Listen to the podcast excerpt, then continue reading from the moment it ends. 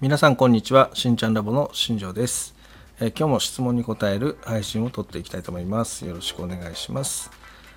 えっ、と今日の質問はねこちらになります、えー子供のね頭が臭いと。まあこれってシャンプーが原因なんですが何か原因なんですか？っていう、えー質問が来ましたので、えー今日はそこについて回答していきたいと思います。えー事前にねやり取りを何回か重ねていまして子供のね、えーお年頃というかそういうのもね、えー確認しました。結論から言うとですね、えー、とこの悩みに関しては、えー男の子だったっていうこととあとは成長過程ですね。小学校高学年だったので、えーと結論から申しますとこれはねあのホルモンが原因の頭皮の匂いになりますね。なので、えーかなりね匂いが強いんですが、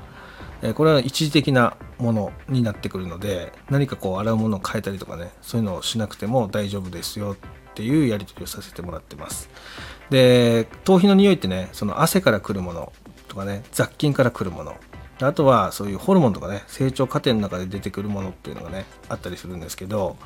その成長過程で出てくるそのホルモン臭っていうのはねあの基本的にはあのシャンプーを変えたところで何も変わらないんですよ。えー、と匂うのは匂う。っていう、まあ、ものなんでそのまあその感染の中にもねそのエクリン腺とかねアポクリン腺とかっていうのがあるんですけどやっぱアポクリン腺が出てくるその、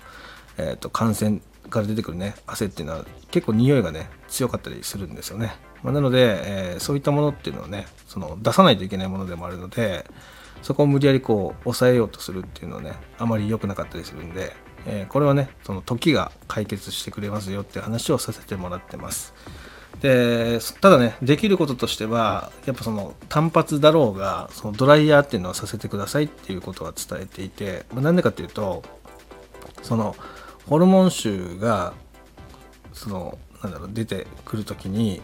その男の子ってねドライヤーしないんですよね基本的に。でそその時にですね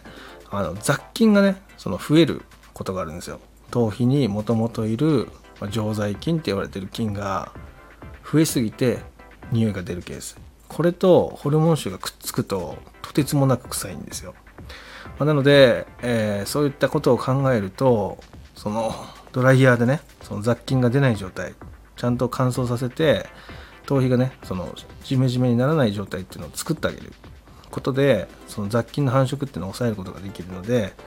えー強烈な匂いっていうのは防ぐこともできますよって話はさせてもらいました。まあなので、えー答えから言うとねそのまずそのホルモン臭の場合はもう解決できないので、まあ、そのほんとね数ヶ月我慢すれば落ち着くので、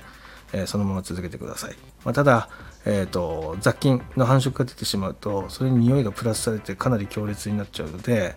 えードライヤーを、えさせるかもしくはやってあげるかっていうのは必要になってきますよっていう話をしてます、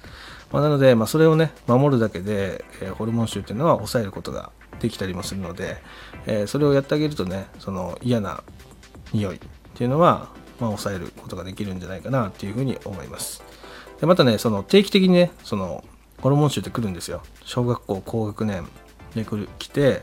えー今度ね中学校の2年生の終わりぐらいですね。そこでも来ます。で、えこの2つがねもう一番その匂いが出る時期になってくるので、え男の子の場合はこの2箇所っていうのがねちょっと匂いが気になる時期になったりします、まあなので、まあ、そういった時はそのドライヤーをしっかりさせること。でシャンプーもねその泡立ててすぐ流すんじゃなくてちゃんとね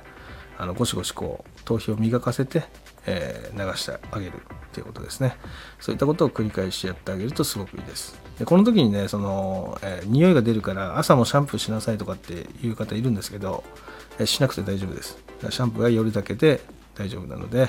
えーそれで、えドライヤーをしっかりしてあげれば、え匂いもある程度抑えられるかなっていう話ですね